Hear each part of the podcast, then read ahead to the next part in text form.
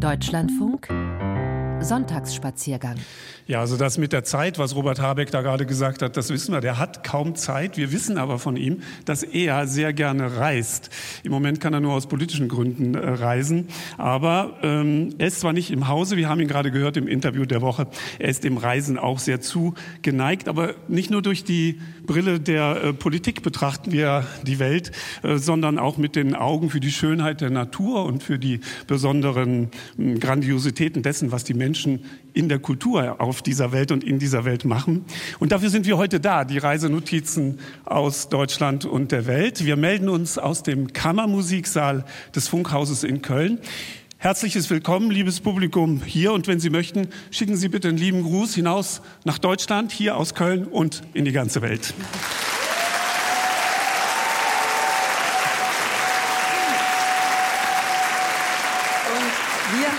heute sozusagen eine Consommé des Sonntagsspaziergangs für Sie vorbereitet. Kurze, intensive Kostproben von Reiseerlebnissen erzählt von Kolleginnen und Kollegen, die Sie kennen von der Stimme, die sonst in ausführlicherer Form berichten hier im Sonntagsspaziergang.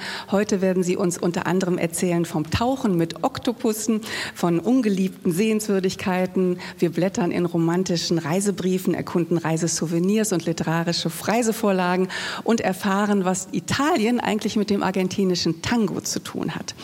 Und genauso bunt und vielfältig wie unsere Reisenotizen ist heute auch unsere Musik aus aller Welt hier auf der großen Bühne. Susan Saré, was starten wir, womit starten wir musikalisch? Ja, Daniela Wiesler, Andreas Stopp, wir sind ja gar nicht alleine auf unserer Bühne hier im Kammermusiksaal, sondern hier steht auch ein ganzer Chor. Und zwar ist das der Shanty-Chor des Segelclubs Bayer Oerdingen, der uns heute hier musikalisch beehrt. Ich darf sagen, hier stehen ähm, elf äh, Männer in einem Männerchor. Wir haben Gita äh, Gitarre, Akkordeon. Ich darf auch sagen, dass alle durchschnittlich 80 Jahre alt sind und schon sehr viel Erfahrung haben, nicht nur als Chor, sondern eben auch auf hoher See. Und wie könnte man denn das Reisen besser starten als mit einem Lied, in dem es um das Reisen geht und das von vielen Seiten beleuchtet. Unter der Leitung von Jupp Schatten, der das schon seit 38 Jahren leitet, freuen wir uns auf Reise, Reise.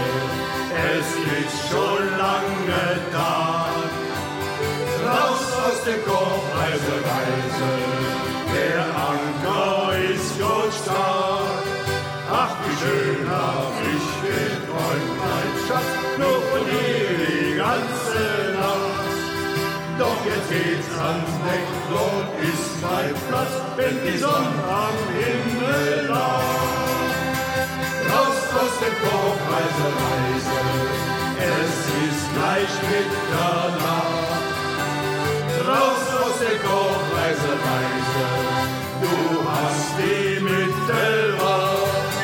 Draußen treibt der Wind mit Stärke ab, schwarze Wolken vor sich unser Boot, das stampft durch Strom und Nacht übers weite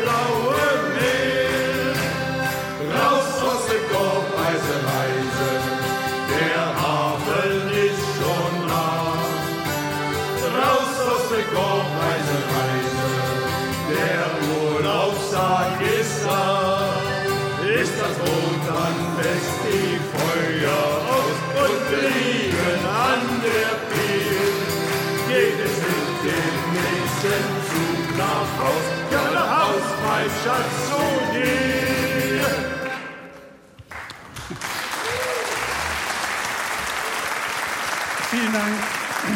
Vielen Dank, der Shanty-Chor des Segelclubs Bayer Uerdingen. Wir werden Sie im Verlauf der Sendung dann nochmal hören.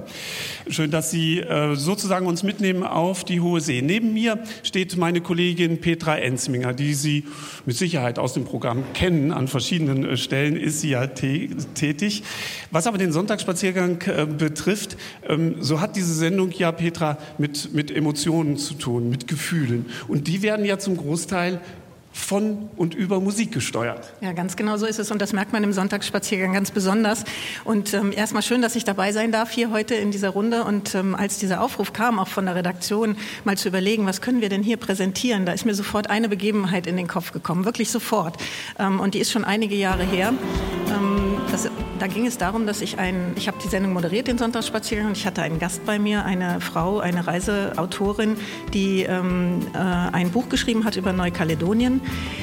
Hintergrund ist, dass sie ähm, diese Reise gemacht hat, weil ihr Großvater ihr eine Holzfigur geschenkt hat. Ein ähm, Amulett war das und äh, das hat der Großvater selbst von einem Häuptling auf Neukaledonien geschenkt bekommen, als Schutzengel sozusagen. Und ähm, ja, das war äh, eine ganz schöne Geschichte, die sie erzählt hat. Und sie hat sich dann viele Jahre später auf Spurensuche begeben und ist so in Neukaledonien gelandet und hat äh, drei Monate in einem Stamm gelebt. Ähm, Neukaledonien, muss man sagen, ist 26 Flugstunden von hier. Also sie hat eine weite Reise auf sich genommen genommen, um die Kultur dort zu erleben. Und das hat sie dann auch. Und dann hat sie mir in dieser Sendung erzählt, ähm, ich habe sie vorher aufgefordert, doch ein Musikstück mitzubringen, was sie damit verbindet von ihrer Reise. Und äh, sie ist dort getrennt und ein Häuptling hat sie mitgenommen. Und die beiden saßen im Auto und der Wind wehte rein und ja, die Landschaft rauschte vorbei. Und sie sagte, in dem Moment war sie einfach glücklich. Und als sie das so erzählte und wir diese Musik dann anstimmten, da muss ich sagen, da habe ich Gänsehaut bekommen, weil ich habe das Glück mitgefühlt und das hat sich transportiert über diese Musik, über das Stück Le Bonheur, übersetzt das Glück. Je file le long de la côte blanche, tous les bateaux semblent sortis.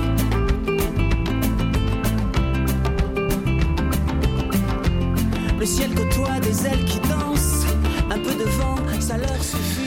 Kann man sehr gut nachvollziehen. Wenn man einmal eine solche Melodie dann, wie wir sie gerade zugespielt bekommen haben, im Ohr hat, dann lässt sie einen nicht mehr los.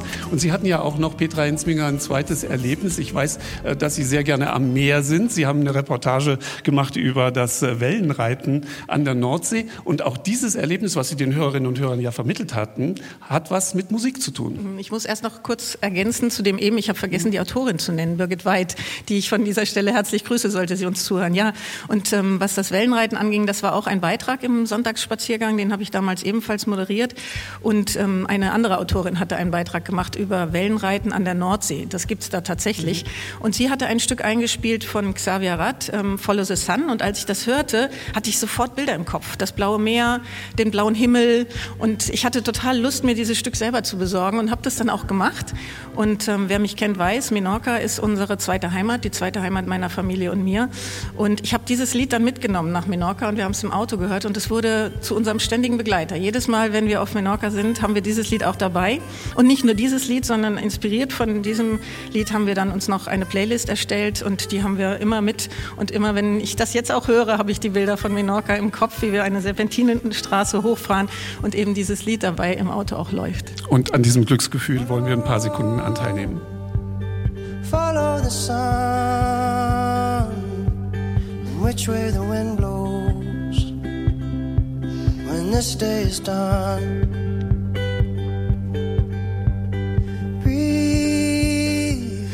Ist das zu erklären, äh, Petra, dass gerade die Musik so viel mit Landschaft, mit, mit Erleben, mit Reisen zu tun hat? Werden da die Sinne angesprochen in einer ganz besonderen Weise?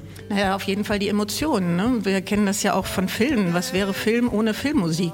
Gar nichts. Ne? Wir würden nicht weinen, wir würden nicht lachen. Und genauso ist das, glaube ich, auch im Sonntagsspaziergang machen wir ja Bilder, wollen wir ja Filme im Kopf erzeugen und ähm, die Musik hilft uns dabei. Und ich würde sagen, das Schöne dabei ist auch immer wieder, dass ja die Autoren Autorinnen und Autoren bestimmte Erlebnisse damit verbinden und die deswegen auch gezielt in den Beiträgen einsetzen. Und das, glaube ich, das ist immer wieder zu spüren. Und dann die Musiken, die wir dazwischen noch haben, zwischen den einzelnen Beiträgen, die ja auch sorgfältig ausgewählt sind. Die kommen ja nicht vom Himmel gefallen, sondern da gibt es Redakteurinnen, Redakteure, die das aussuchen und wir dann auch noch dann bestimmen, welches dazu passt. Und ich glaube, das macht das Gesamtkonzept. Und das ist auch wichtig. Wir wollen ja das Herz auch ähm, ansprechen unserer Hörerinnen und Hörer. Und es ist zu merken, dass nicht nur Ihnen das auch große Freude macht, in dieser Weise tätig zu sein und arbeiten zu können als Journalistin, denn es ist eine journalistische Aufgabe, aber es kommt auch immer aus dem eigenen Herzen. Vielen Dank, Petra Heinzwinger. Ja, vielen herzlichen Dank, dass ich hier sein durfte. Ja, wenn man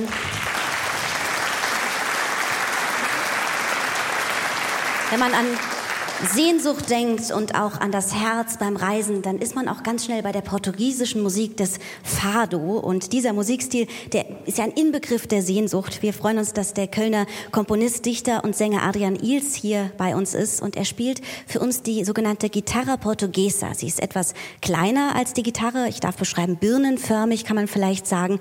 Und er selbst ist Musiker, der sehr viele unterschiedliche Instrumente spielt. Und was er mir selbst sagte, das halte so ein bisschen nach. Meine letzte große Liebe, sagte er, ist die Gitarre Portuguesa, die letzte große neue Liebe. Und er hat selbst ein Lied komponiert, das sich nennt Tristeza e Consolazione, ein Stück des Trostes. Das ist die vorletzte. Die vorletzte.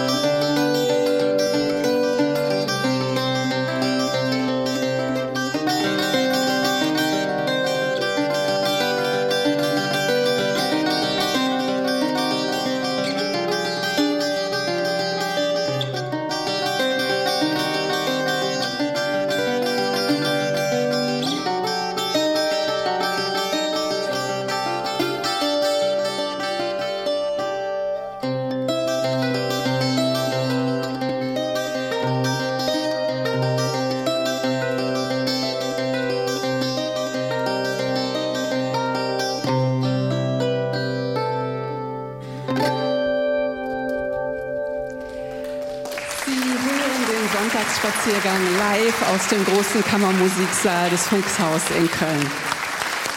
Wie kommen wir eigentlich auf die Ideen, wohin wir gerne reisen möchten? Wahrscheinlich haben einige von uns eine Bucketlist von Orten, die wir im Laufe unseres Lebens irgendwann mal besuchen wollen. Sehnsuchtsorte, von denen wir gesehen haben, Bilder gesehen haben bei Freunden im Internet oder in Zeitungen.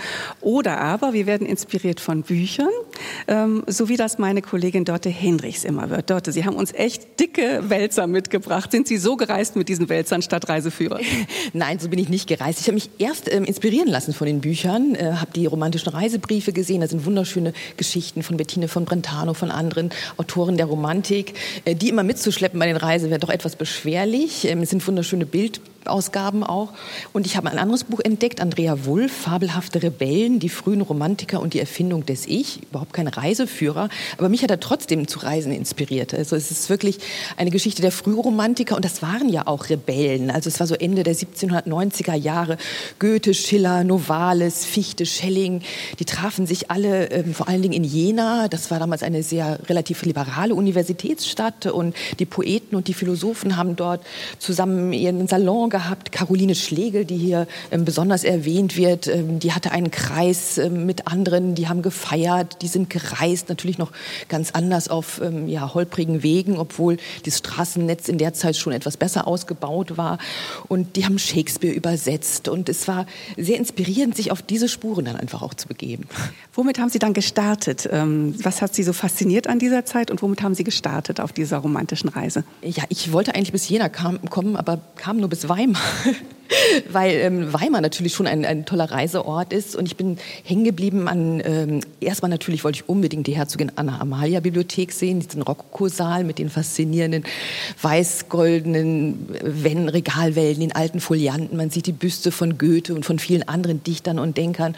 Und dann habe ich mir überlegt, oh, wo hat er bloß seine Inspiration hergenommen? Und dann unter anderem auch in diesem Buch von Andrea Wulff erwähnt, ähm, das Gartenhaus von Goethe, wunderbar gelegen an einem Park an der Ilm und ähm, es ist wirklich schön da hinzugehen. es liegt in der Landschaft und es, die Räume sind so grün gestrichen. Ich musste gleich an Goethes Farbenlehre denken, hat er die da vielleicht auch so ein bisschen umgesetzt und seinen Sekretär sieht man, man sieht seine Handschrift, die geschwungene Handschrift und die Gedichte, die er gemacht hat. Dort hat er den Erlkönig geschrieben, auch viele andere Sachen und ja, das ist schön zu sehen. Aha, das gibt es noch, dieses Haus hier hat er sich inspirieren lassen und die Bücher und die Reisen, das verbindet sich dann einfach immer. Ähm, diese Sachen lassen sich ja auch teilweise nachlesen in romantischen Reisebriefen, aus denen haben wir immer schon mal wieder im Sonntagsspaziergang auch zitiert. Ähm, Gedichte und Bücher inspirieren Sie zum Reisen, aber manchmal, das weiß ich, sind es auch Filme. Welcher war der der eindrücklichste? Ja, also mich hat besonders die Frau des Leuchtturmwärters fasziniert. Ein Film, der ist schon älter, von 2004, von Philippe Lioré mit Sandrine Bonner in der Hauptrolle. Der spielt 1963 auf dieser bretonischen Insel, ganz im äußersten Westen von Frankreich. Und es handelt von dem Fremden Antoine, der kommt aus dem Algerienkrieg und soll die Truppe der Leuchtturmwärter etwas verstärken. Er wird sehr misstrauisch beäugt von den Einheimischen und auch ähm, von dem bisherigen Leuchtturmwärter und genau in dessen Frau äh, verliebt er sich dann auch. Da gibt es dramatische Filmszenen im tosenden Atlantik und ich fand die Geschichte schon gut, aber die Insel hat mich noch viel mehr fasziniert. Gar nicht, weil sie so lieblich und idyllisch ist, sondern so rau eigentlich ist. Und dieser Atlantik und die die ähm, Leuchttürme natürlich, die dort äh, zu sehen sind. Es ist nicht nur einer, es sind gleich drei. Und ich habe mich dann irgendwann aufgemacht, viele Jahre später, von Brest aus mit der Fähre. Man fährt eine gute Stunde auf diese Insel. Und dann nimmt man sich am besten ein Fahrrad ähm, und fährt dann durch diese hügelige Landschaft an blau-violett blühenden Hortensien vorbei. Und ich musste teilweise auch an Miss Marple-Filme denken, also diese Steinwelle. Und bin dann auch zu diesen Leuchttürmen, diesen schwarz-weiß geringelten Phare du Créac gefahren und dieses Museum, was dazu ist. Und es war wirklich ähm, sehr schön, auch diesen ähm, anderen Leuchtturm zu sehen, der auch in dieser Filmrolle äh, eine große Rolle gespielt hat. Und fühlt man sich gleich wieder daran erinnert. Reisen auf die Spuren von Büchern und Filmen. Herzlichen Dank, Dörte Hinrichs. Ja, Nebia la Valle, so nennt sich ein traditionelles Abschiedslied der italienischen Sprache aus Süditalien. Das Lied greift ein Thema auf, das uns noch später in der Sendung beschäftigen wird. Aber in diesem bekannten Lied, und das möchte ich Ihnen gerne schon mal beschreiben, geht es um den Herbst. Die Oliven werden geerntet, die Natur verblüht langsam und die Wehmut, die in der Ferne entsteht, wenn man sein Land verlässt. Darum geht's.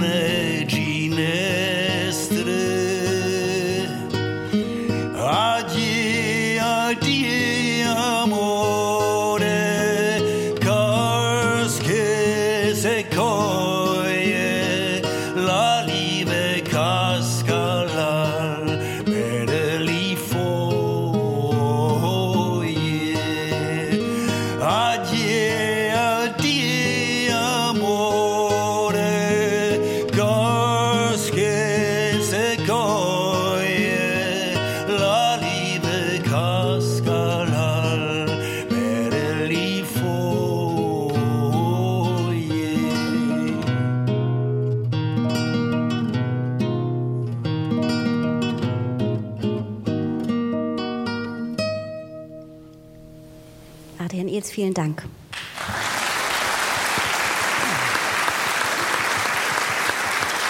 Es ähm, sind in diesem heutigen Sonntagsspaziergang, äh, der für Sie vielleicht äh, etwas ungewohnt daherkommt, liegt daran, dass wir im Kammermusiksaal unseres Funkhauses in Köln sind und von dort setzen, senden. Alles kleine Appetithappen, alles, was Sie heute hören im Programm, findet sich auch irgendwo mal an irgendeinem Sonntag in ausführlicherer Form dann im Programm. Rudi Schneider steht neben mir. Der berichtet oftmals aus der Luft, wenn nicht gerade vom Niederrhein oder auch mal aus den USA. Er ist Luftfahrt begeistert und wenn jetzt viele sagen, ah, mit der Luftfahrt, das ist doch Klima und das darf man doch eigentlich gar nicht mehr. Rudi Schneider, was sagen Sie dann?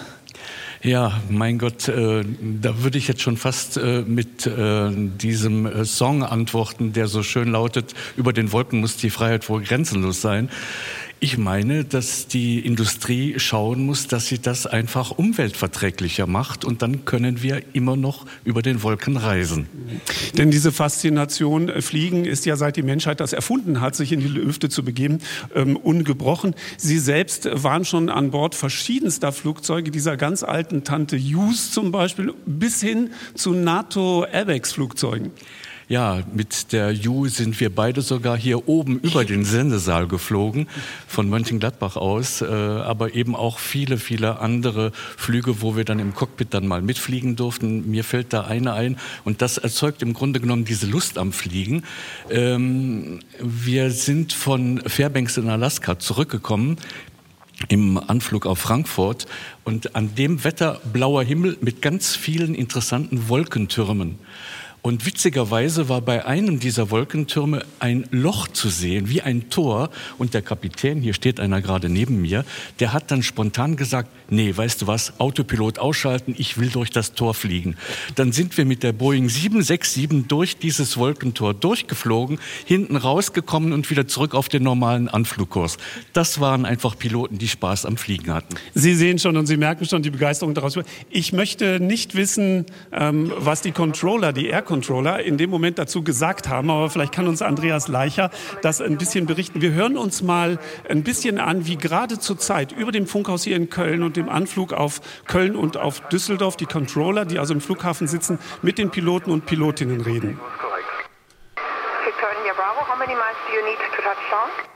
Five, uh, five zero miles will be okay, Victoria Bravo. Victoria Bravo, copy, suspect left hand pattern. Continue descent flight level 70. Descent flight level 70, Victoria Bravo. Wir können das noch ein bisschen äh, weiter hören äh, drunter. Das äh, sind also Aufnahmen, die, ich glaube, im Tower in Düsseldorf entstanden sind. Das passiert aber gerade über den Wolken. Andreas Leicher ist neben uns. Er ist Flugkapitän. Wenn, wenn wir hier als Landratten von der Faszination des Fliegens reden, dann können Sie sagen, habe ich jeden Tag. Ja, erstmal guten Tag. Ähm, was Sie da gerade eben gehört haben, war Englisch. Man glaubt es kaum, aber es ist so. In Amerika ist das Ganze noch viel, viel schlimmer. Wir sind also, äh, täglich hatten wir ja äh, zwei New York-Flüge, einen vormittags, einen nachmittags. Und wenn man dann also in den amerikanischen Flugfunk hineinhört, da wird's richtig spannend. Also, da versteht man gar nichts mehr. Ja, der Laie, der versteht natürlich nichts, aber wir da vorne in unserem ungefähr 900 Stundenkilometer schnellen Büroraum, um das mal Cockpit jetzt etwas zu übersetzen als Büroraum. Wir verstehen das natürlich schon, denn wir müssen den Anweisungen, die von unten kommen, natürlich auch dann Folge leisten. Das ist ja ganz klar.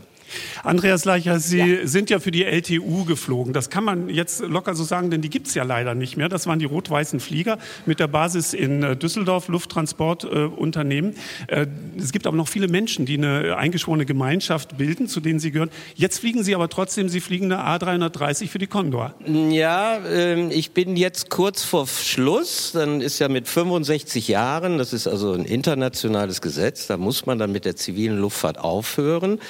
Und äh, die Condor, die hat jetzt also brandneue Flugzeuge bekommen. Das ist der A330 300, nee, 900 Neo.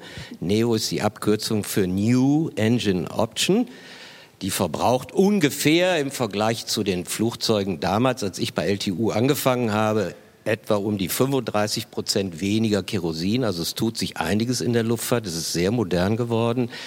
Und äh, das ist natürlich auch der Ideologie geschuldet, dass Luftfahrt ja nicht immer ganz so gut dasteht und deswegen hm. tun sich da natürlich technische Möglichkeiten auf. Herr Leicher, ja. ein Satz in die Augen von Rudi Schneider, Journalist, der neben mir steht. Faszination Fliegen. Was ist für Sie nach all diesen Jahren immer noch die Faszination bei diesem Job? Also der Rudi hat es ja gerade schon gesagt, äh, äh, wenn man durch ein Tor durchfliegen will, ist da keine Schranke. Das geht natürlich nicht. Und wir haben da oben auch keine Ampeln oder weiß der Teufel was. Aber die Luftfahrt äh, und auch die Faszination, die von derselbigen ausgeht, man könnte es also mit einem äh, Buchtitel von Rudolf Braunburg mal bezeichnen, Wolken sind Gedanken, die am Himmel stehen.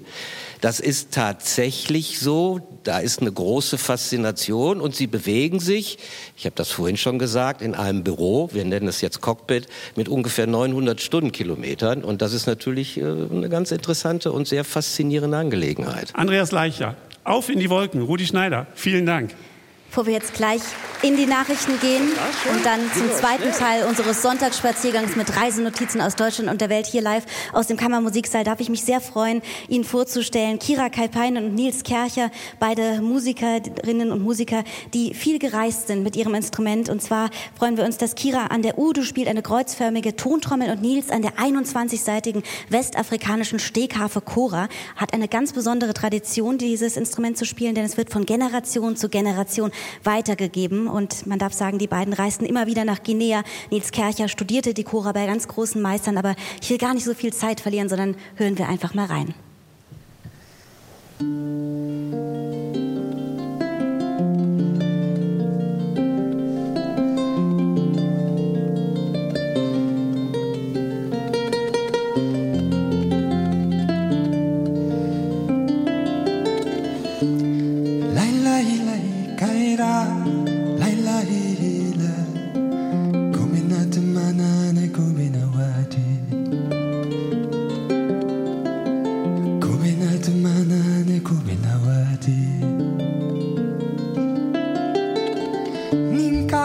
가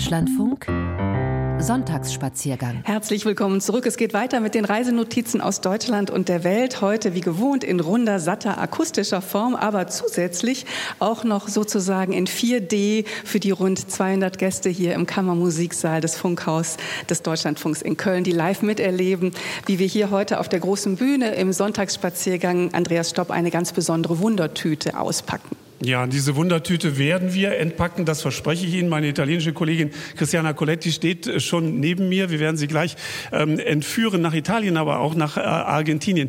Wir werden, wir wurden in der Nachrichtenpause gemahnt, doch langsamer zu reden. Wir verstehen das und wir bemühen uns auch. Aber wir haben so viel zu erzählen, speziell in dieser Sendung, dass wir hoffen, dass es trotzdem verständlich ist. Die Musik aber, Susanne Zare, wird für jeden verständlich sein. Ja, und da darf ich Sie einladen, die Frage zu stellen. Haben Sie schon mal ein Bandoneon gehört? Also es ist zunächst einmal eine Art Mini-Akkordeon, ein sogenanntes Handzuginstrument. Die Unterschiede könnten aber nicht größer sein. Ich freue mich sehr, einmal zu fragen, ähm, was denn genau der Unterschied ist. Stefan Langberg. Also zum einen ist es die äh, klangliche, das klangliche herausragende an dem Instrument. Also in der Familie der Harmonika-Instrumente oder Handzuginstrumente klingt das Bandonion ganz außerordentlich speziell. Und der andere Unterschied ist die Spielbarkeit. Ich habe zwei Systeme, die auf Zug und Druck unterschiedlich sind, was nicht schlimm wäre, wenn nicht die die Knöpfe alle komplett durcheinander wären. Also es ist ein äh, Knopfsystem ohne System. Es gibt also kein System da drin. Das heißt, man, man spricht vier Sprachen gleichzeitig vorwärts und rückwärts. Es hört sich hochkomplex an und man kennt es vor allen Dingen klanglich aus dem Tango und ich würde sagen, hören wir rein in diesen besonderen Klang des Bandoneons.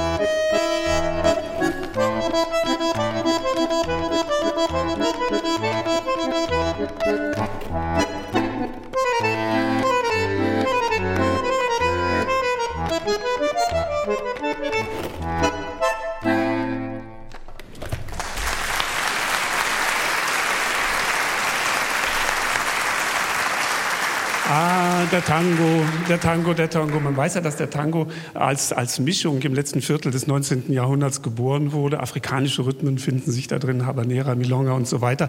Inspiriert durch das und im Milieu hunderttausender Immigranten aus ähm, Europa hat er sich ja entwickelt in Buenos Aires und Montevideo. Wir haben darüber berichtet als ähm, Ausdruck dieser neuen urbanen Situation. Christiana Coletti, die Sie auch über den Tango Bescheid wissen und Italienerin sind, spielen denn die Italiener auch eine Rolle in der Entwicklung des Tangos? Ja, und das habe ich zu meiner Überraschung äh, erfahren und mich erst äh, damit beschäftigt, als ich in Italien eine Ausstellung besucht habe, zusammen mit dem Komponisten Wolfgang Hamm. Ja, und die erste Frage, die man sich stellen muss, ist in dieser Zeitspanne, als äh, der Tango entstand, wie viele Italiener gab es überhaupt in Argentinien? Weil wenn es nur zwei gab, ist klar das. Aber ich habe mich informiert, äh, nach einer Volkszählung äh, im Jahr 1887 waren 51 der Arbeiter und 56 der Unternehmer in Argentinien Italiener. Keine, nicht wenige. Natürlich, sie waren äh, Handwerker, Landarbeiter, äh, Lebensmittelhersteller, äh, Restaurantbesitzer, Barbesitzer, klar. Sie haben den Alltag geprägt, äh, aber nicht nur das. Zum Beispiel in einem Viertel Villa Boca, Hafenviertel in äh, Buenos Aires die ersten Einwohner waren, viele davon waren aus Genua. Sie waren so arm, dass sie ihre Häuser aus alten Schiffteile, keine Ahnung, Zinkblechen und so weiter gebaut haben und auch mit Schiffslack angestrichen haben. Das sah sehr bunt aus und die waren auch ein bisschen rebellisch. Äh, 1882, glaube ich, nach einem Generalstreik wollten sie sich von Argentinien schon unabhängig machen und hießen die Flagge von Genua im Viertel äh, La Boca.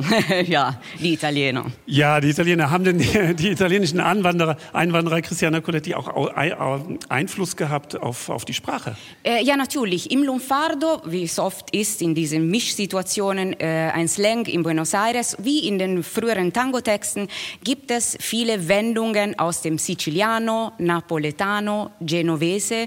Und wir finden auch in den ersten Tango-Texten viele italienische Namen. Gennaro, Giuseppe, Peppino, aber auch Bezeichnungen wie Tano, Tana, Tanita. Das sind Synonymen, das sind Worte, die synonym stehen für Italiano, Italiana, Italiener, Italienerin. Und deswegen, also es ist oft die Rede, auch wenn man das nicht weiß, von Italiener. Sie haben das auch äh, geprägt. Aber sie waren auch, viele der Straßenmusiker waren Italiener. Und eine der ersten Drehorgel, äh, die nach Buenos Aires kamen, 1870 ungefähr, gehörte einen gewissen Pasquale La Salvia. Deswegen also schon, sie mischten so ein bisschen die Karten auch im Volk. Aber nicht nur die Sprache. Wenn man die Namen äh, bekannter und berühmter Tango-Musiker durchgeht, stößt man immer wieder auf äh, italienische Namen. Ah, ja, ja, also es gibt eine ganze Reihe, die ich jetzt nicht äh, vorführen möchte, aber ich möchte einen bestimmten nennen, wenn ich weil ich den ganz besonders mag. Der Poet des Tangos in der ersten Hälfte des 20. Jahrhunderts, Enrique Santos Discepolo. Er war Sohn eines, 1901 äh, geboren, Sohn eines neapolitanischen Musikers, der in, als Musiker in äh, Buenos Aires lebte und äh, war, dirigierte die Blaskapelle der Polizei und äh, der Feuerwehr. Aber die, die italienischen Geschichten spielten auch eine Rolle in den Tango-Texten. Es sind Texte, äh, in, in denen es um Heimweh geht, um Sehnsucht, um das zwischen Heimat und fremde zerrissene Leben. Zum Beispiel ein Tango wie La Violetta, bekannter Tango, erzählt von einem gewissen Il Tano Domingo Polenta, der die ganze Zeit das Drama seiner Immigration besingt. Verzeihen Sie den Karlauer, bei Polenta denke ich an was ganz anderes. ja, vielleicht deswegen wurde er so genannt. Ja. Warum, äh, Christiana Coletti, äh, ist das für Sie persönlich auch ein, ein, ein Anliegen, über dieses Kapitel des argentinischen Tangos, was wenig ausgeleuchtet ist, zu erzählen? Ja, erstmal muss man sagen, dass es unter historischen Gesichtspunkten sehr spannend ist, sich damit zu beschäftigen. Aber mich interessiert vor allem der menschliche Aspekt. Das sind Schicksale von Menschen drin, stecken drin, äh, von denen wir, wir wissen nicht, wie sie heißen. Äh, ihre Geschichten, ihre Schicksale sind vergessen worden. Und deswegen finde ich sehr berührend, wertvoll und schön, davon zu erzählen. Das ist die Stimme von Christiana Coletti, live aus dem Kammermusiksaal im Deutschlandfunk, heute in dieser besonderen Ausgabe des Sonntagsspaziergangs. Und als Dank für Sie spielt Stefan Langenberg noch einmal auf dem Bandoneon. Was weiß ich nicht, aber es ist für die Ohren. Wir hören Ihnen gerne zu. Und Christiana, herzlichen Dank. Grazie. Grazie.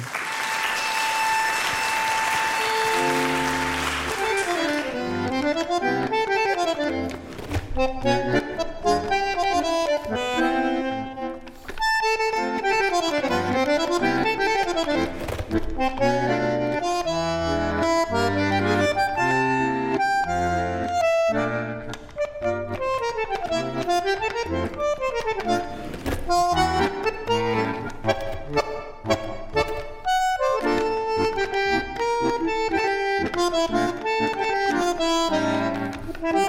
you.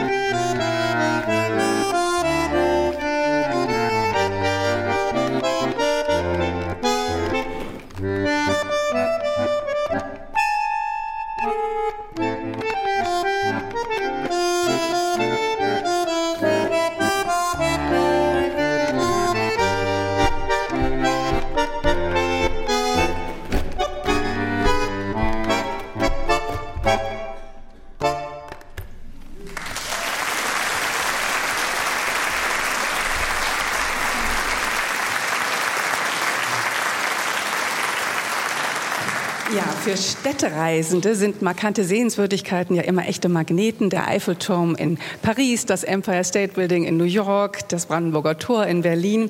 Und in der Regel sind die Städte auch ein bisschen stolz auf diese Gebäude oder schmücken sich zumindest gerne damit. Aber manchmal gibt es auch Sehenswürdigkeiten, die bei den Bewohnern der Stadt regelrecht verhasst sind. Der monumentale Kultur- und Wissenschaftspalast in Warschau ist so eine ungeliebte Sehenswürdigkeit und die Warschauer fordern immer mal wieder seinen Abriss. Warum, das weiß mein Kollege Adalbert Sinjaski, denn er kennt die Geschichte des Kulturpalastes genau. Adalbert, erstmal für alle, die das Gebäude noch nicht gesehen haben, wie sieht es überhaupt aus? Ist es so hässlich, dass Sie es weghaben wollen? Das ist Ansichtssache, aber erstmal kann man es nicht übersehen, dieses Gebäude. Wenn man mit dem Zug am Hauptbahnhof in Warschau ankommt, dann steht man eigentlich direkt davor. Die Architekten sagen, es sei sozialistischer Klassizismus. Der Volksmund sagt Zuckerbäcker-Stil. Also vergleichsweise mit der Karl-Marx-Allee in Berlin. Der eine oder andere ähm, hat das vielleicht vor Augen.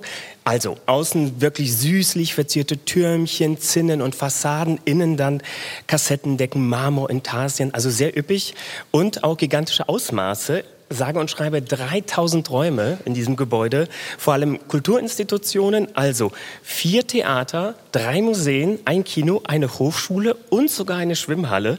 Und äh, Highlight ist natürlich dann äh, der Hauptturm mit Turmuhr, 240 Meter ungefähr hoch, mit einer Aussichtsplattform und da hat man einen wundervollen Blick über die Dächer der Stadt. Das klingt jetzt gar nicht so schlimm, wenn Sie das so erzählen. Ähm, ein ziemlich monumentales Gebäude mitten im Zentrum. Was stört die Bewohner daran? Äh, da gibt es so ein schönes Sprichwort in Warschau. Den schönsten Blick auf dem Kulturpalast hat man von der Aussichtsplattform, denn dann muss man ihn nicht sehen. Ähm, also es ist wirklich ein ungeliebtes Geschenk des sowjetischen Diktators Stalin an das polnische Volk. Machtsymbol und manche sagen jetzt steinernes Denkmal für ihn. Und der Hintergrund ist natürlich so die in der Mehrheit äh, Russlandskepsis vieler Polinnen und Polen. Äh, in der Zeit des Kommunismus natürlich wegen der Unterdrückung durch das Sowjetsystem, aber jetzt aktuell im russischen Krieg gegen die Ukraine bekommt äh, dieses Bauwerk auch noch mehr Antipathien. Ähm, auch wenn das natürlich eine andere Zeit ist und eine andere Geschichte, aber so ist es bei den Menschen. Und für viele ist es ein architektonischer Fremdkörper in der Stadt. Also der Architekt Lev Rudniew, der hat sich zwar von traditioneller polnischer Architektur inspirieren lassen, ist auf Reisen gegangen, aber ähm, ja, nach außen hin sieht es doch sehr nach Moskau aus, sage ich mal. Und bis heute gibt es die Forderung abreißen prominenter Fürsprecher ist da der ehemalige Außenminister Radosław Sikorski. Seine Idee ist, dort äh, ein Central Park in Warschau zu platzieren und das Ding eben zu beseitigen. Also viele sagen, das Ding soll weg. Gibt es auch andere Stimmen? Natürlich. Äh, andere sagen, man muss es akzeptieren. Der Kulturpalast ist eben ein Zeitzeuge dieser wechselvollen Geschichte des Landes, äh, ein Andenken an vergangene Zeiten. Man sollte Geschichte nicht ausradieren anders als beim äh, Palast der Republik in Berlin, wo es ja nach dieser Asbestsanierung dann halt eben den äh, Erdboden äh, gleichgemacht wurde. Und viele sagen, ja, es hat eine wichtige kulturelle Funktion, eben die besagten Theater und Museen. Und andere haben auch viele positive Erinnerungen. Die Älteren denken zum Beispiel an ein legendäres Rolling Stones Konzert, das dort im Kongresssaal 67 stattfand. Also damals wirklich eine Sensation, weil das eine Westband und die Westband schlechthin in, hinter dem eisernen Vorhang spielte. Das war schon was Besonderes. Und junge Leute, die haben keinen Bezug äh, zu dieser Zeit. Für die ist es sozusagen Nostalgie oder, oder äh, so ein Retro-Faktor. Äh, und seit 2007 steht das Gebäude auch unter Denkmalschutz. Wenn wir uns Warschau jetzt heute angucken, das Stadtbild hat sich ja ziemlich verändert. Es gab einen großen Bauboom. Ähm, welchen Stellenwert hat der Kultur Kulturpalast heute, 71 Jahre nach Baubeginn? Immer weniger. Also rund um diesen Kulturpalast muss man sich vorstellen, sind mehr als ein Dutzend Wolkenkratzer entstanden so ein segelförmiges Hochhaus von Stararchitekt Daniel Liebeskind, den kennt man vom Jüdischen Museum in Berlin. Ähm, aber auch äh, Sir Norman Foster, äh, der Schöpfer der Reichstagskuppel, hat in Warschau jetzt auch ein hohes Gebäude äh, hochgezogen, Vaso Tower. 310 Meter äh, ist das hoch, äh, überragt den Kulturpalast um Längen und ist das höchste Gebäude in der EU. Also Warschau ist heutzutage wirklich nicht mehr wiederzuerkennen, ist nicht mehr die graue Maus, wie es vorher war, äh, mit äh, Platten Plattenbauten und so, sondern wirklich eine moderne Metropole. Und die Pointe ist, der Wunsch vieler Gegner dieses Gebäudes, dass das Bauwerk aus der Stadtsilhouette verschwindet, ist jetzt sozusagen wahr geworden, denn der Kulturpalast steht in der Reihe von anderen Wolkenkratzern und dort geht er total unter. Also ist unsichtbar, hat sich selbst unsichtbar gemacht. Adalbert Siniawski über eine ungeliebte Sehenswürdigkeit einmal, den Kulturpalast in Warschau. Vielen herzlichen Dank. Hier im Kammermusiksaal des Deutschlandfunks stehen bei mir jetzt auf der Bühne vier Damen. Ich möchte sie Ihnen gerne beschreiben. Sie haben ganz wunderbare traditionelle Kleidung an. Es sind teilweise Blumen ähm, auf dem Kopf. Es äh, gibt ja auch sehr, sehr blumige Kleider, ähm, bestückt und bestickte Oberteile. Und das ist eine wunderschöne traditionelle Kleidung, die wir hier sehen dürfen, des ukrainischen Chorensembles Devena. Vier Frauen stehen jetzt hier. Sie gründeten sich, und das möchte ich Ihnen gerne erzählen, schon vor 25 Jahren in Donetsk ursprünglich, flüchteten dann zweimal hintereinander, einmal 2014 von Donetsk nach Kiew, 2022 dann erneut im Zuge des Angriffskriegs auf die Ukraine nach Deutschland. Jetzt sind sie hier bei uns im Kammermusiksaal und spielen für uns ein Lied, das ähm, ein Soldatenlied. Das ist ein Dorf bei Donetsk, ein Dorf, das so nicht mehr existiert. Ich möchte Sie aber selbst fragen, wie es heißt und was es Ihnen bedeutet, Christina. Ja, also das heißt Забелили Снежки, also auf Deutsch, der Schweiß ist äh, weiß geworden und da geht es um einen äh, jungen Soldaten, der in den Krieg geht und äh, da leider stirbt und wir äh, widmen dieses Lied äh, immer äh, ukrainischen Soldaten. Забелели снежки, ой, покров, Zabu.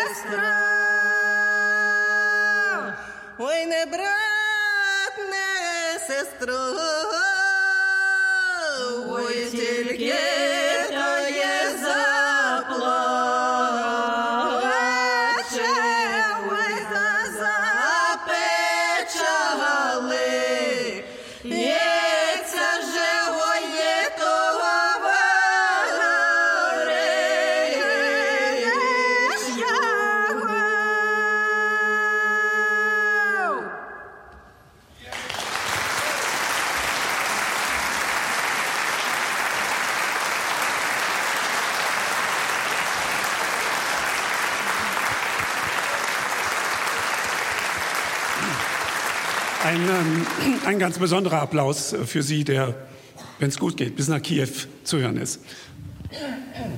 So, die Reiseredaktion äh, hier im Deutschlandfunk mit unserer Sende, äh, Sendung Sonntagsspaziergang ähm, ist eigentlich auch international äh, besetzt. Wir haben Susanne Sarre, die Deutsch-Iranerin ist. Wir haben gerade Christiana Coletti gehört, die Italienerin ist. Marianti Milona steht jetzt neben mir, gehört auch zu uns und sie ist Deutsch-Griechin. Marianti, herzlich willkommen ähm, in dieser besonderen Ausgabe. Frage, und die hatten Sie mir umgekehrt gestellt. Was hat, was hat acht Arme und lebt im Wasser? Ja, dann würde ich sagen, der Oktopus, oder? Sie verstehen. Oh, Und ähm, interessant ist ja, dass wir, äh, dass das eigentlich ja der Achtbeiner ist. Und äh, ich war immer sehr viele Jahre total irritiert, dass man in Deutschland eben acht, der Achtarmige immer sagte. Aber wahrscheinlich hat das damit zu tun, dass diesen, dieser Name erst sehr spät ähm, in unseren Sprachgebrauch äh, eingeführt worden ist. Ich glaube irgendwie im 1797, wenn ich nicht irre. Vorher und wir wissen das von der Zeit Aristoteles, der ja auch beschreibt, dass äh, wie der Oktopus Oktopus eben auch zubereitet wurde in den Athener Küchen oder in den Küchen von Alexander de- des Großen in Makedonien, weil ich ja jetzt auch von Makedonien herkomme, ähm, Nordgriechenland und äh, Halkidiki eben ein ganz spezieller Ort ist, wo diese Oktopusse zuhauf vorkommen. Damals nannte man ihn und auch heute wird er manchmal auch so genannt, nämlich Malakia. Und das heißt nichts anderes als einfach, dass es sich um Weichtiere handelt. Unser einer kennt den Oktopus ja nur von der Speisekarte. Wir müssen in diesem Zusammenhang auch ähm, unsere kritischen Hörerinnen und Hörer sagen, ja, ähm, es gibt Tierschutz und es gibt äh, Bestrebungen zum Tierwohl. Äh, Trotzdem können wir die Augen nicht dafür verschließen, dass auch Tiere eine gewisse Rolle spielen bei der Ernährung der Menschheit. Kurz und gut, wo sind Sie denn diesen Oktopussen begegnet? Nur auf dem Markt oder haben Sie sie auch mal in Ihrem ähm, Milieu gesehen? Also ich würde sagen, für mich ist das etwas total Banales, auch wenn ich das immer gerne so ähm, als äh, was ganz Besonderes präsentieren möchte. Und vielen herzlichen Dank für all diese Geschichten, die ich äh, über all die Jahre die Möglichkeit hatte, eben auch im Deutschlandfunk im Sonntagsspaziergang zu erzählen. Weil was nützt es das? Was nützt es überhaupt, in so einer Region geboren zu sein, wo man über so viel Schönheiten und Naturverbundenheit erzählen kann, wenn sie, wenn man kein äh, Sprachrohr dafür findet? Und äh, vielen lieben Dank, dass ich diese Möglichkeit hatte, das eben zu machen. Also Halkidiki. Und dort kommen sie ganz in der Nähe eigentlich an der Grenze zum Berg Athos sehr häufig vor, was damit äh, verbunden ist, dass die Mönche des Berg Athos, das ist ja eine orthodoxe Mönchsrepublik, sie eigentlich zum obligatorischen Fastengerichten auch dazu zählen. Und das hat sehr viel damit zu tun, eben, dass ähm, diese Weichtiere eben kein, ähm, nicht zu den Fischen zählen, nicht zu dem Fleisch zählen, sondern und, und eben kein Blut haben. Und deswegen werden sie eben auch als Fastengerichte zugelassen bei den Mönchen. Wir, und somit ich auch, die in der Nähe des Berg Athos aufgewachsen ist, wir sind damit groß geworden. Also indem wir ins Wasser gegangen sind, gab es immer wieder Oktopusse. Wir konnten sie anfassen, wenn wir sie anfassen durften, weil sie eben auch sehr neugierige ähm, Tiere sind, Meerestiere sind. Das heißt, ähm, äh, sie werden sehr schnell gefangen, weil sie, sobald man irgendwas im Wasser in Bewegung bringt, ja, sie sofort danach greifen wollen. Und das ist eben ihre Falle. Ähm, es kann aber durchaus sein, dass sie sich so erschrecken, dass sie sich auf einmal, wenn du im, im Wasser stehst, einfach an deinem Bein festkrallen, ja, und nicht mehr weg wollen. Also, oder, oder dass man sie gefangen äh, nimmt, also gefischt hat und dann sind sie an der Keimmauer und man sieht sie auf einmal, weil der Fischer einen Moment lang nicht zugeschaut hat, laufen sie einfach mit diesen, mit ihren Armen, mit ihren Beinen einfach wieder ins Wasser rein. Also das sind für uns ganz gewöhnliche persönliche Bilder. Und diese Möglichkeit zu haben von diesen ganz gewöhnlichen Bildern, die so viel mit Natur, so viel mit dem eigenen Selbst zu tun haben, weil wenn ich darüber schreibe und erzähle im Radio, dann sind all diese Bilder natürlich da. Und das ist etwas Großartiges, dass man sie, dass man eine Form gefunden hat im Deutschlandfunk ähm, bei eurer Sendung, muss ich sagen, davon zu berichten. Vielen lieben Dank dafür. Der Dank geht natürlich umgekehrt ähm, an Sie und an alle anderen, eben aus erster Hand zu berichten. Man kann äh, selber das nur weitergeben, was man selber erfahren hat. Eine halbe Minute, ganz kurz noch. Sie sind aufgewachsen im Schatten des Berg Athos. Da hat man doch aber als Frau ein Problem. Sie dürfen da doch nie hinauf oder hinein. Das ist etwas ganz Besonderes. Also sowas Ähnliches findet man vielleicht noch in Bhutan wieder. Diese, diese Ansammlung von Klöstern, die eben der Heiligen Mutter Gottes gewidmet sind. Und sie ist die einzige, die eben diesen Ort ähm, äh, besuchen durfte als sie noch gelebt hat. Nichtsdestotrotz, wenn man in dieser Gegend aufgewachsen ist, kennt man natürlich jeden Pfad und äh, weiß, wo man über die Grenze darf. Und die Mönche sind auch sehr mildtätig gestimmt, was das anbetrifft. Also ich glaube nicht, dass, wir, dass ich jemals irgendwas übertreten habe, indem ich mal ganz kurz Kräuter sammeln war. Und was die Hörerinnen und Hörer nicht gesehen haben, ähm, war der Augenaufschlag von Marianti Milona bei der Erzählung. Ganz herzlichen Dank für diesen neuerlichen kleinen Bericht und ähm, auf weiteres dann im Programm des Sonntagsspaziergangs. Vom Berg Athos gehen wir noch mal musikalisch zurück zu unserem ukrainischen Chor Devena. Und sie werden uns noch ein zweites Lied ähm, singen, das sich nennt Rozgrodjavje. Und das ist ein Lied, ähm, in dem, wie könnte es anderes, auch was anderes sein, geht es um die Liebe zunächst einmal. Und zwar eine Liebe aus der Region Kharkiv, das stark von russischen Raketen getroffen wurde. Es ist ein Lied der Freude, der Hoffnung und des Verliebtseins auf eine Art und Weise. Und das sind auch irgendwie alles Dinge, die uns Menschen ausmachen, auch in der Dunkelheit. Oh, in der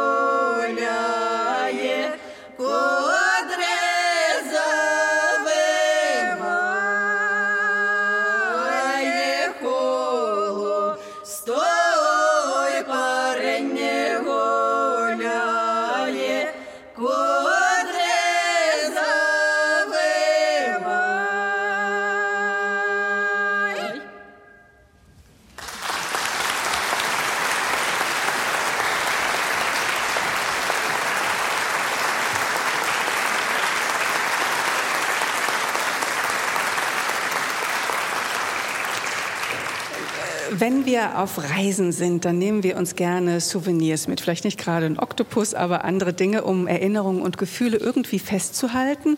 Mein Haus zum Beispiel ist voll mit Schränkchen, Figuren und Bildern aus meiner Zeit in Japan, über die ich im Sonntagsspaziergang ja auch regelmäßig damals erzählt habe. Meiner Kollegin Antje Alroggen geht es ganz ähnlich. Antje, was für ein Souvenir haben Sie uns mitgebracht? Naja, es ist kein Oktopus. Also es wurde mir gesagt, fünf Minuten, nicht viel, aber es wurde mir nicht gesagt, dass es nicht schwer sein dürfte, was ich mitbringe. Und das war in der Wundertüte von mir. Ich weiß nicht, ob Sie das hier im Publikum erkennen können. Das sieht eigentlich aus wie so ein dicker Hefekloß mit noch was dran.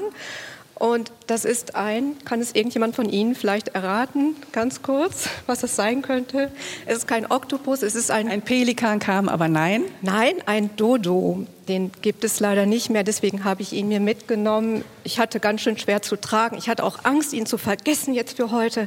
Aber es hat geklappt. Meine Tochter hat mich daran erinnert, ihn auch hier mit nach oben zu nehmen. Warum ist Ihnen diese Figur jetzt so wichtig, dass Sie sie mitgeschleppt haben, das schwere Ding hierher? Ja, er guckt mich immer so frech an und äh, wenn ich mal manchmal Zeit habe, dann gucke ich frech zurück und sage, ja, das war schön. Bei mir ist das, Sie waren in Japan, zehn Jahre her wirklich, dass ich auf Mauritius war mit Familie und das war einfach wunderschön und dieser Dodo erzählt auch davon, weil es ihn selbst gar nicht mehr gibt. Das waren ja die Holländer, die ihn leider ausgerottet haben im 16. Jahrhundert. Ich glaube nicht, dass er so gut schmeckte wie ein Oktopus. Es muss sehr fettig und nahrhaft gewesen sein. Und er konnte auch nicht fliegen, also nicht weglaufen. Das war sehr praktisch dann für die Holländer. Und Sie haben uns ja damals aus Mauritius immer ein bisschen erzählt. Das war immer sehr schön. Souvenirs erzählen also immer Geschichten. Sie haben auch ein bisschen was Sentimentales, denn Sie sollen ja so schöne Gefühle konservieren von Reisen, auf denen wir nicht mehr sind. Gab es das äh, kulturhistorisch eigentlich schon immer? Ja, das gab schon immer. Natürlich war es am Anfang nichts was Massentouristisches. Heute reist ja jeder. Das ist eigentlich auch ja wirklich überhaupt nichts Besonderes mehr. Egal, Japan, Mauritius kann man niemanden mehr mit beeindrucken, nehme ich mal so an. Und es kommt ja auch gar nicht mehr auf die Entfernung an. Aber es war eben ganz am Anfang so, als es die Pilger reisten, brachten sie auch gerne so kleine Steinchen mit. Und das sollte dann vielleicht auch so eine Aura, eine geistige Aura widerspiegeln. Heute ist das was anderes. Ich denke schon, dass meinetwegen in der Romantik eine kleine Haarlocke auch durchaus gefallen hat, die man dann in ein Medaillon tat. Also man gibt ein Stück von sich selbst vielleicht auch und man kann sich auch selbst natürlich was Gutes tun. Den habe ich mir damals gekauft. War gut, fand ich. ähm, so Schneekugeln aus aller Welt, Kuckucksuhren, Wetterhäuschen haben wir vielleicht bei unseren Großeltern und Eltern noch gesehen. Das hat heute eher so ein bisschen Retro-Charme. Sind Souvenirs ein bisschen aus der Mode gekommen? Ja, ich glaube schon. Also so wie bei meinen Großeltern sieht es, glaube ich, heutzutage nicht mehr aus in den 70ern. Ich weiß noch, mein Opa hatte so einen Wanderstock im Flur stehen mit lauter bunten Plaketten drauf. Die Älteren können sich vielleicht daran erinnern mit so kleinen Nägelchen. Und dann war er mal in der Eifel und im Sauerland. Weiter ging es, glaube ich, wirklich nicht für ihn. Oder es gab so Baumrinden, die man sich an die Wand machen konnte mit echtem Moos. Irgendwie auch ganz liebevoll. Es hat ja auch was Nettes. Aber ja, so eine Art von Souvenir ist sicherlich außer Mode gekommen. Aber meine beste Freundin hat mir neulich Arganöl in einem hübschen Fläschchen mitgebracht. Ich glaube, es ist eher kulinarisch geworden. Man kann es verzehren, es ist kurzlebiger. Ja, und dann der, der, Wein, den man dann am Strand in Italien getrunken hat, der so zum Vergehen lecker war, der schmeckt zu Hause auf dem Balkon in Köln dann leider nicht mehr so lecker. Nochmal kurz zurück zu Ihrem Dodo. Was für einen Platz hat er bei Ihnen zu Hause und was bedeutet der Ihnen heute noch, wenn Sie ihn anschauen? Ja, der steht in einem Regal auf Augenhöhe sozusagen zu mir, wenn ich da am Tisch sitze. Und dann denke ich immer, mein Gott, wann, wann komme ich denn da mal wieder hin? Ich würde gerne mal wieder hin. Und dann sagt der Dodo mit etwas Fantasie, ja, ich brauche ja noch einen Partner, dass es hier nicht so langweilig ist auf dem Regal. Äh, vielleicht kommt da noch ein Souvenir mit hinzu. Und es ist so ein bisschen, finde ich, wie im Radio. Es sind Geschichten, die durch ein Souvenir entstehen im Kopf. Man kann sich seine eigene Geschichte kreieren, hat schöne Erinnerungen, es hat vielleicht auch ein bisschen was Sentimentales alles. Man, man, ja, das sind Geschichten, die sich im Kopf entwickeln und vielleicht auch mal Wirklichkeit wieder werden. Wäre schön. Antje Allroggen über ihr ganz besonderes Reisesouvenir, den Dodo. Dankeschön. Hier auf der Bühne im Kammermusiksaal des Deutschlandfunks ist jemand Neues und vor allen Dingen ein neues Instrument dazugekommen. Ich freue mich sehr, dass Tom Down hier bei uns ist, den man normalerweise kennt. Er ist gemeinsam mit Babette Michels unter anderem in der Recherche für die Musik für die Sonntagsspaziergänge. Aber er ist eben auch selbst Musiker, spielt die Harfe und hat heute eine ganz besondere Harfe für uns mitgebracht, die keltische Harfe. Die wurde schon vor Jahrhunderten von den sogenannten Harfnern gespielt, also eine zentrale Figur in der mittelalterlichen alterlichen keltischen Clangesellschaft. Und man kann aber auch sagen, dass diese Art keltischen Harfen in dieser Form so ähnlich in verschiedenen Kulturen und Regionen der Welt gespielt wurden und werden. Im Mittelmeerraum beispielsweise etwa die Lira oder im persischen Raum die Chang. Ich möchte, bevor wir seine Musik hören, ein Zitat mit Ihnen teilen. Und zwar sagte der persische Dichter Hafez im 14. Jahrhundert, ohne den Klang der Harfe. Greife nicht zum Glas. Umgarnt von ihren seidenen Seiten lauscht das Herz und erlebt tiefstes Glück in trunkener Weinseligkeit. Down.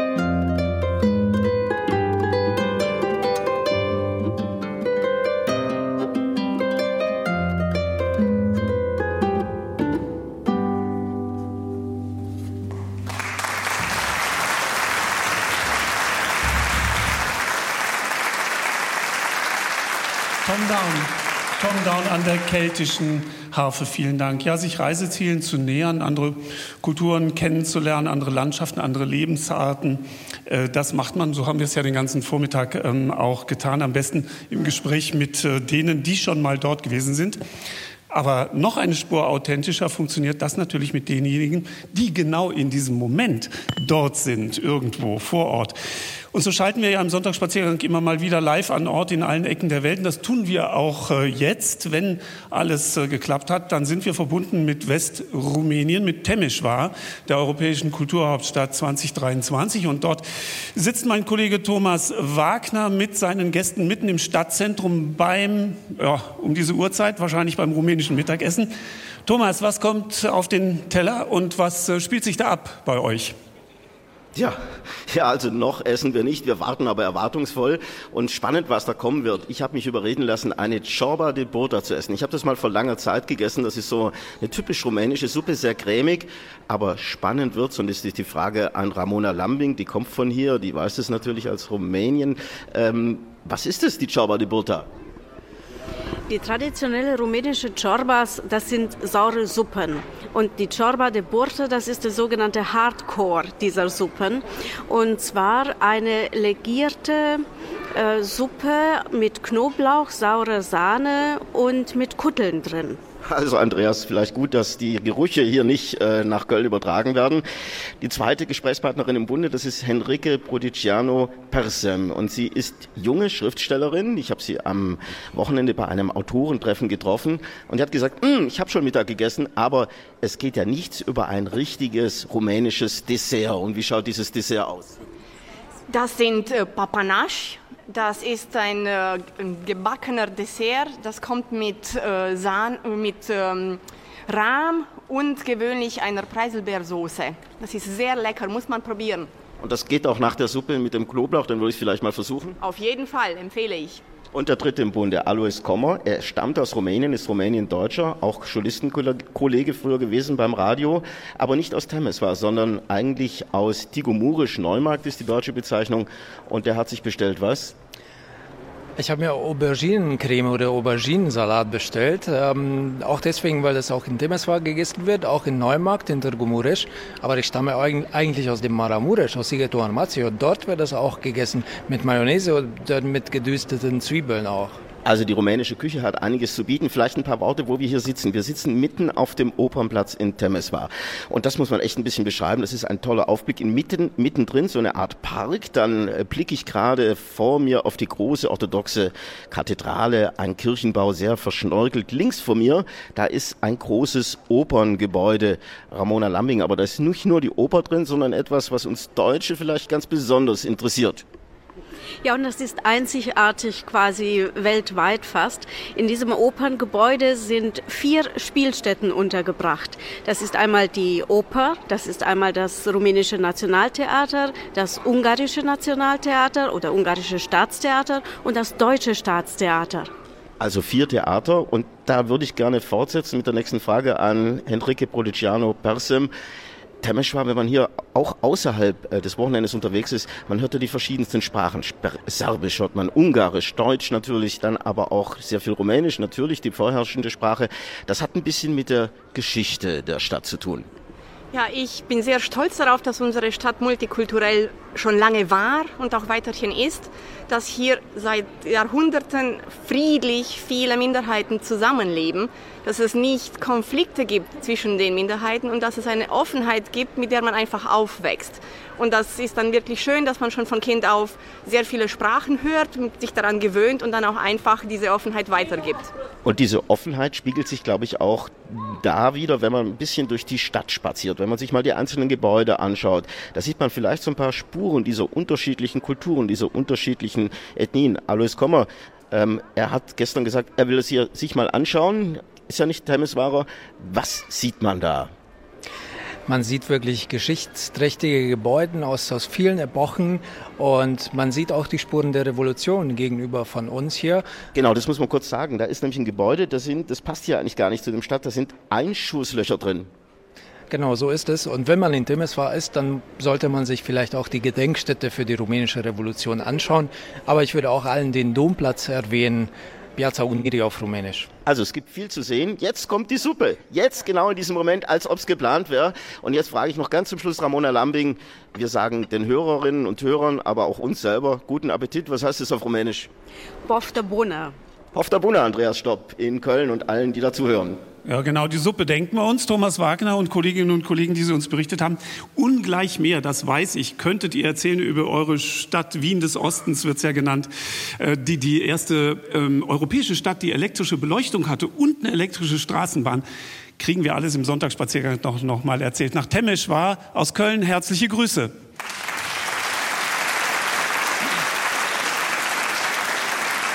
Ähm, äh, die Frau, die diese Sendung, die Sie gerade hören, maßgeblich vorbereitet und organisiert hat, ist äh, Susanne Sarre. Sie haben sie gehört, sie hat mitmoderiert. Sie kann aber noch viel mehr. Daniela Wiesler, wo haben wir Susanne Sarre kennengelernt? Wir haben Susanne auf der Bühne kennengelernt. Das weiß ich noch ganz genau. 2017 auf der großen ITB-Sendungsbühne. Da hat Susanne gesungen. Und jetzt ist sie Teil des Teams. Wer weiß, was die anderen Menschen, die heute auf der Bühne so sind, was so hier vom Shanty-Chor, wer weiß, wo sie in sieben Jahren stehen bei uns. Und ähm, ich bin mir ganz sicher, äh, Susan, ähm, dass dir im Augenblick äh, tatsächlich das Herz äh, blutet, denn ähm, äh, ihr zweites Heimatland, äh, der Iran, gekennzeichnet von Terror, von Folter und äh, von, von Tod, es ist nicht einfach eine Unterhaltungssendung im weitesten Sinne äh, zu moderieren, aber Sie haben glücklicherweise die Musik. Und Sie können uns musikalisch in Ihr zweites Heimatland führen. Ja, und die Musik ist ja immer auch ein wunderschönes Mittel, um zu zeigen, dass die, das Licht und die Dunkelheit zusammengehören. Und das Lied, was ich gerne singen würde, das nennt sich Sarumat Semestun. Das heißt so viel wie Der Winter ist zu Ende. Es ist ein Revolutionslied, das schon seit vielen Jahrzehnten gesungen wird, das auch 2009 in der Grünen Revolution gesungen wurde. Und auch jetzt, wenn die Menschen auf die Straßen gehen, hört man das Lied wieder. Eigentlich geht es um den Frühling und das Erwachen, wie es in den Bergen plötzlich man die Blumen blühen sieht. Aber im Refrain heißt es am Ende, hey, auch im dunkelsten Wald kann man die Sterne sehen und die Hoffnung, die vergeht nie.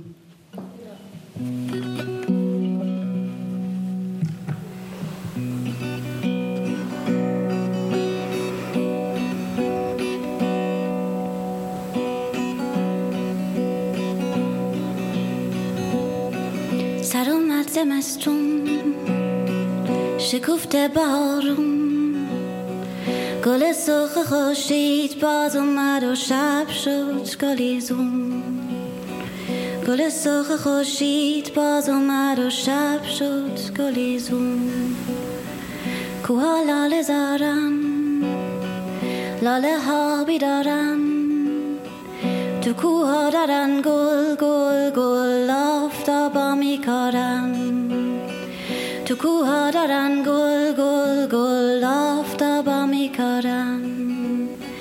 توی کوهستون دلش میاره. تفنگا کن تون دلش میاره. توی سینش جان جان جان. توی سینش جان جان جان. یه se tare dare jan jan ye jangal se tare dare ye jangal se tare dare jan jan ye jangal se tare dare